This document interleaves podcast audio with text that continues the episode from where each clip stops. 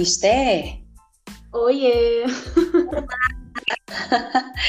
que bom que deu tudo certo, conseguimos. É. Pois é, então, olá a todos, mais uma vez, estou aqui me apresentando, eu sou a Fátima Scanoni e hoje eu tenho a alegria pela segunda vez de ter a participação é, da Esther no meu podcast que é Mega Amador porque a Esté é uma amiga que eu conheci na Universidade Federal Fluminense e no mesmo curso. É, estudávamos serviço social. Hoje a Esté ela já é formada, ela já é uma assistente social. Eu não sei como é que está o registro, a gente vai conversar sobre isso, mas eu por enquanto ainda sou graduanda e terminaria agora em julho mas o período da pandemia acabou atrasando e nos trazendo algumas complicações né, para os formandos 2020.1. E Esté também deve estar esperando uma oportunidade para começar a se desenvolver é, depois da graduação, né, dentro da, da profissão.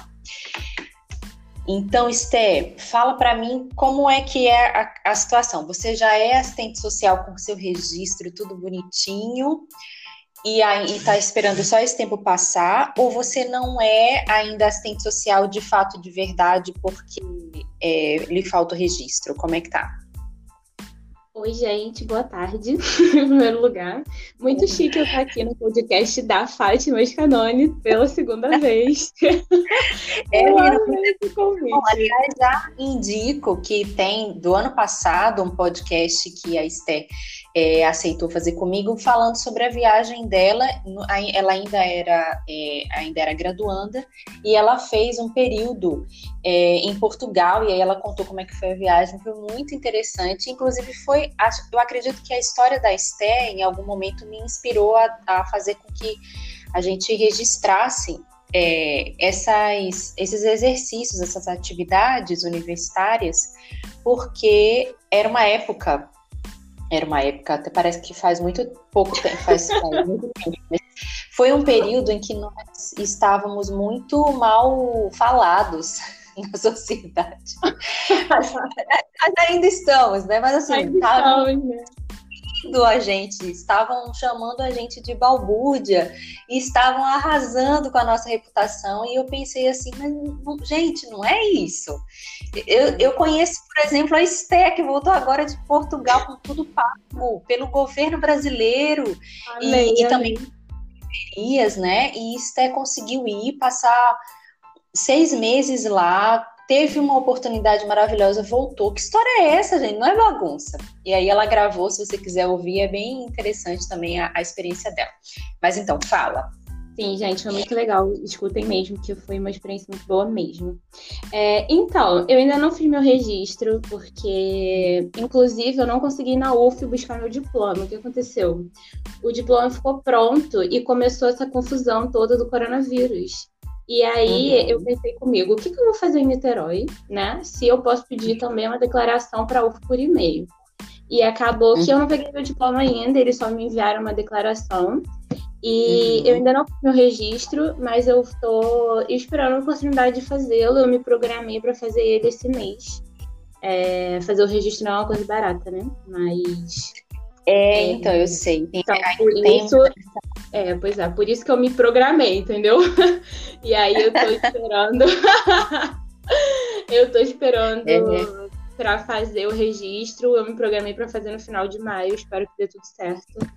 É... Ai, que bom. Mas pelo menos assim, é, a, a, o caminho se tornou um pouco mais lento, mas ele está indo com um ritmo é, né, que talvez a gente esperasse. Independente, por exemplo, se você não tivesse é, ainda a, a condição de, de, bancar a sua, o seu uhum. registro, né? Porque é o estudante que é o, o formando, o, o, o recém-formando que paga mesmo a taxa alta. Uhum. Que é uma outra, uma outra discussão para um outro momento. Mas, Sim, exatamente. É, pois é, já questionei tudo, mas a gente um dia a gente chega lá. E aí, é, às vezes você mesmo se você não tivesse dinheiro, mas sem o coronavírus, né, sem a, sem a necessidade da recuperação social, é, essa impressão de lentidão talvez se desse mais por, nossa, eu não posso pagar, mas não é.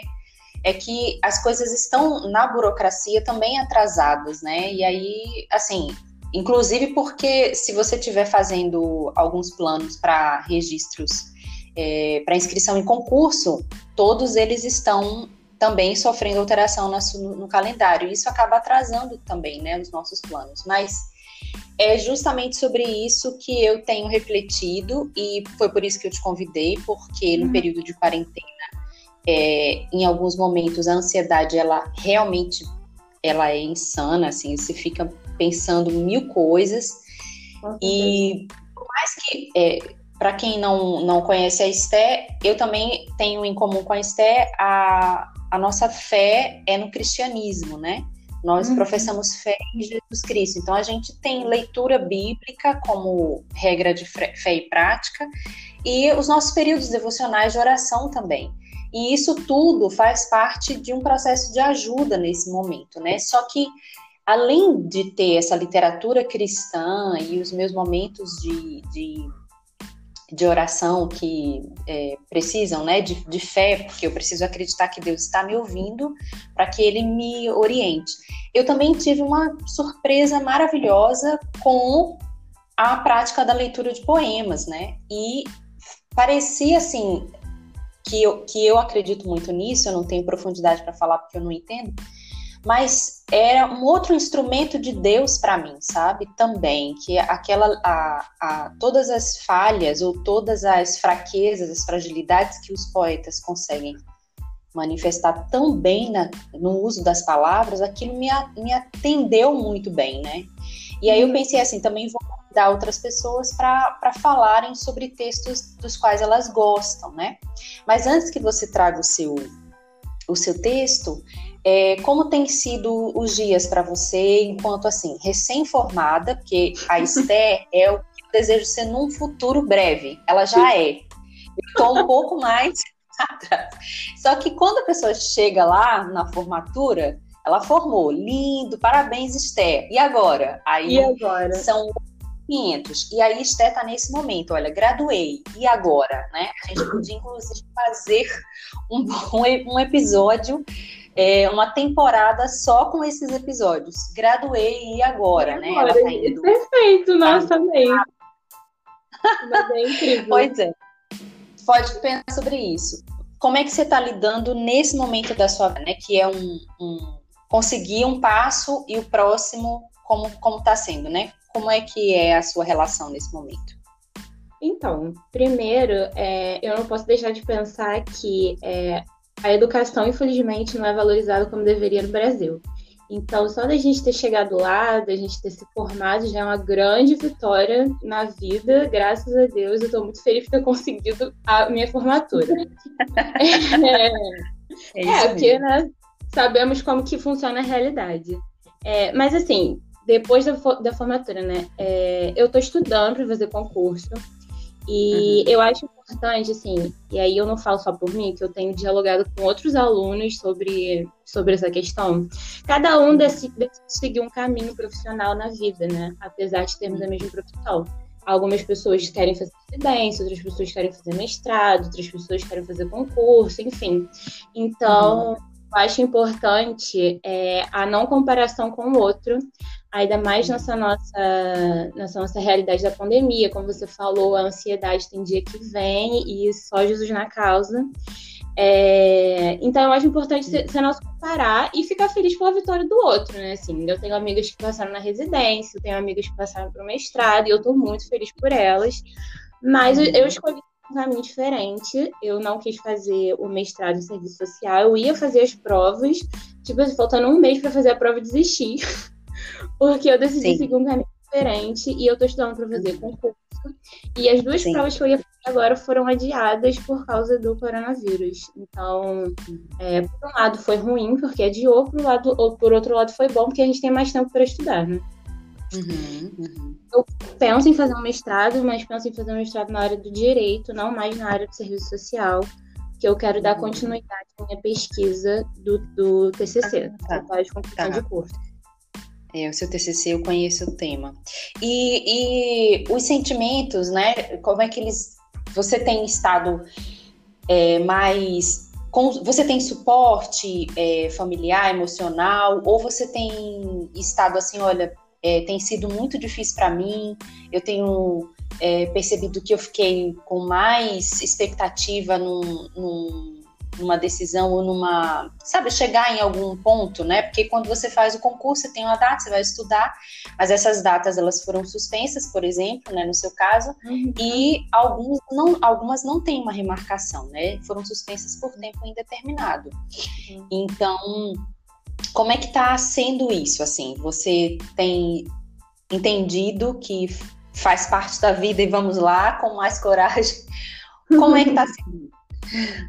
Então, na verdade, quando uma das provas que eu ia fazer era a prova do, do Tribunal de Justiça, do TJ aqui do Rio. E uhum. quem me conhece sabe a minha paixão pelo tribunal, que eu adquiri uhum. durante o período de estágio. Então, tanto que o meu TCC foi sobre o meu, foi sobre a minha experiência no estágio. Então, uhum. quando cancelaram a prova do TJ, eu fiquei desolada. Eu fiquei desesperada. Eu falei, meu Deus, era o sonho da minha vida. E eu esperava passar nessa prova e começar a trabalhar o mais rápido possível. Mas eu fiquei muito triste mesmo. Mas depois, como é, ao longo do tempo, como você falou é, no início, eu me apeguei à fé, me apeguei a Deus. E comecei, a Bíblia fala, né, que é bom a gente trazer à memória aquilo que nos dá esperança. E o meu ponto de apoio esses dias, eu posso falar assim, assim com muita certeza tem sido a Bíblia e tem sido Deus. É, a Bíblia fala muito sobre tempo, sobre Deus estar no controle de todas as coisas. É, Eclesiastes fala que há tempo para todas as coisas. É, Romanos fala que todas as coisas cooperam para o bem daqueles que amam a Deus. Então eu comecei a me apegar a Deus e entender que Ele tem um propósito para minha vida, Ele tem um propósito para a vida de cada um de nós. E tudo vai acontecer no tempo certo, do jeito certo, da maneira que Ele planejou mesmo. E isso me deu força para continuar estudando. Eu confesso uhum. que tem que eu acordo sem vontade de estudar. que tem dia que, tem dia que, é muito, tem dia que é muito difícil você ter força de vontade. Mas é. é. isso também, eu acho importante não ficar se cobrando tanto, sabe? Tipo, a nossa saúde mental tá muito abalada durante essa quarentena. Pois e é, é importante cobrando tanto, assim. É claro que, por exemplo, eu quero fazer provas de concurso, é claro que eu tenho que estudar. Mas também não preciso ficar noite, passar noites em claro e ficar igual não. uma adulta estudando. Não precisa disso. Tudo pode ser feito com equilíbrio. Mas até eu chegar nessa leveza aqui dessa conversa, demorou um tempo, entendeu? Aqui eu tô falando com muita tranquilidade, mas até uns dois meses atrás o negócio estava muito bravo pro meu lado.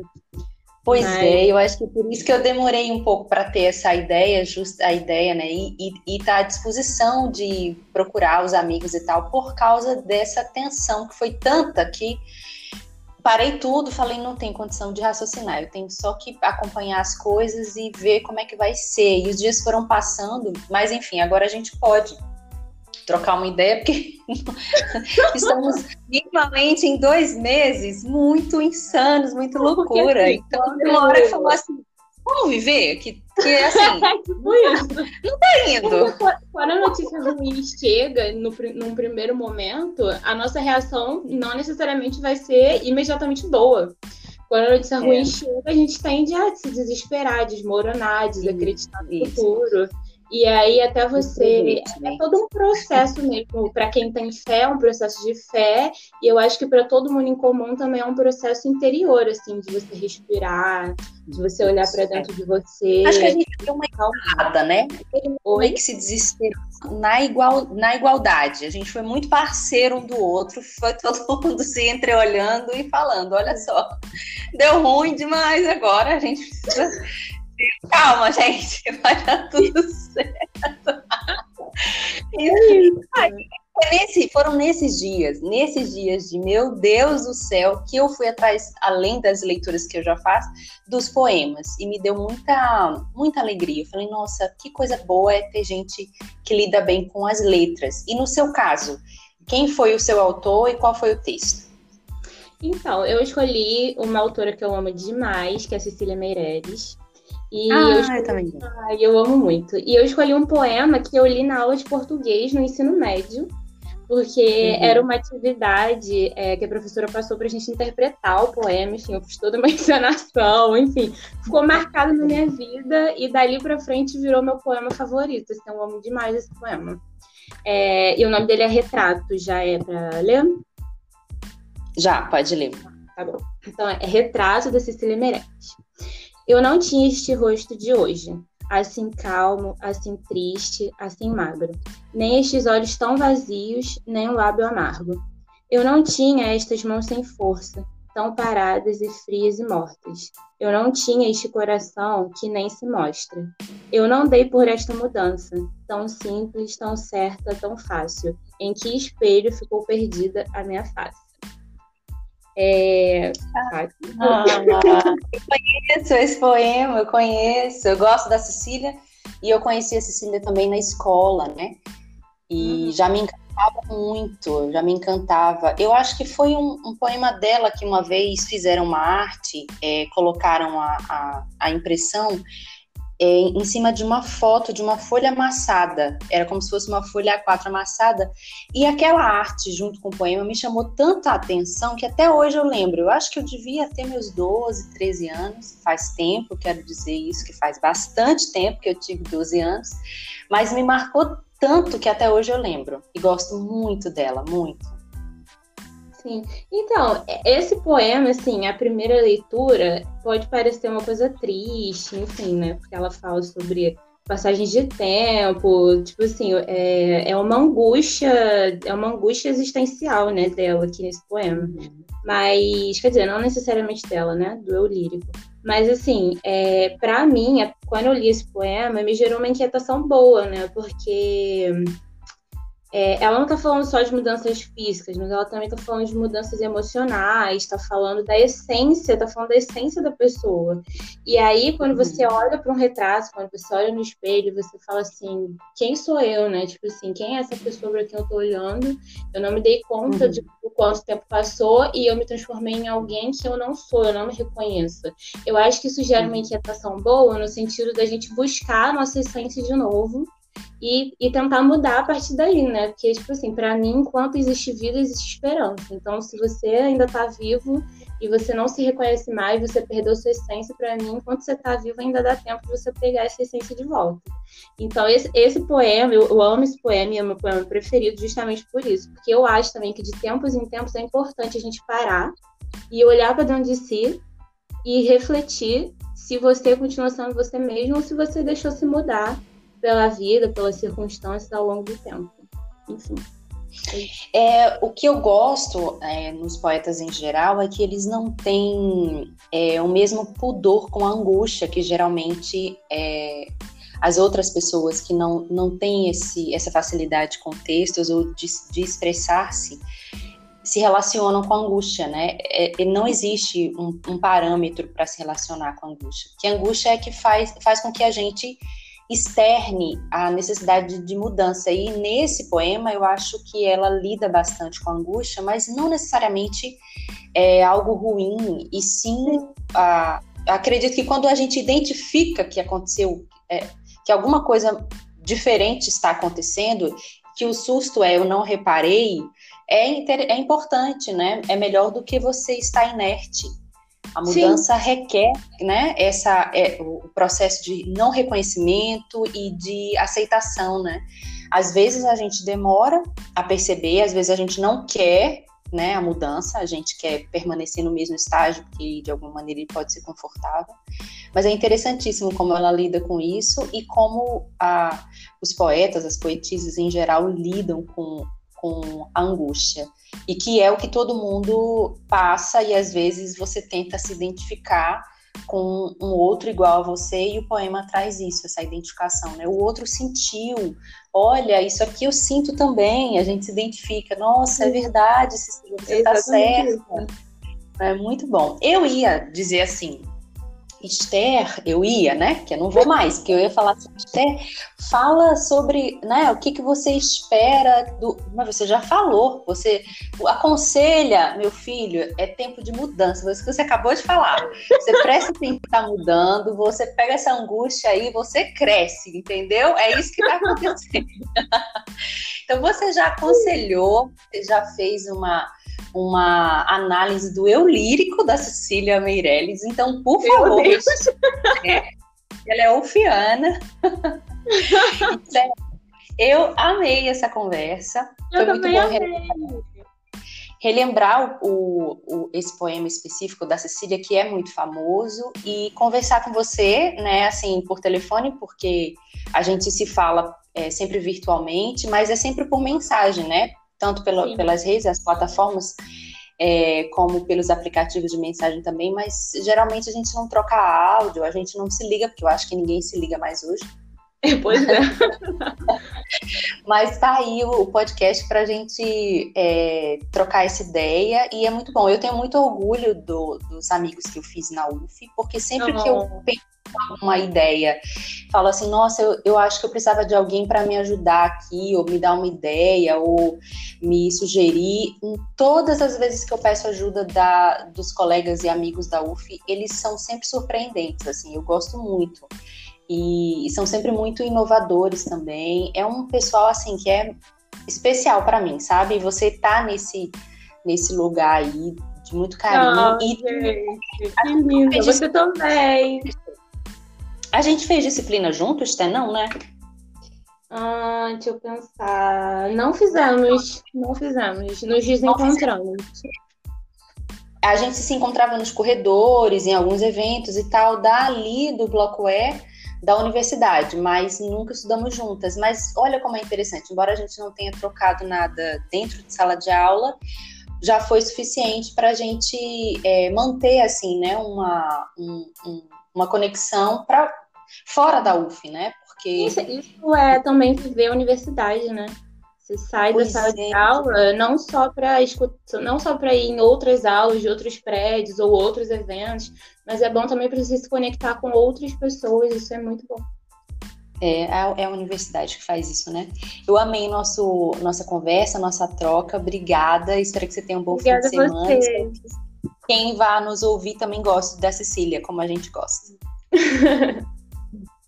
Um beijo, Esther.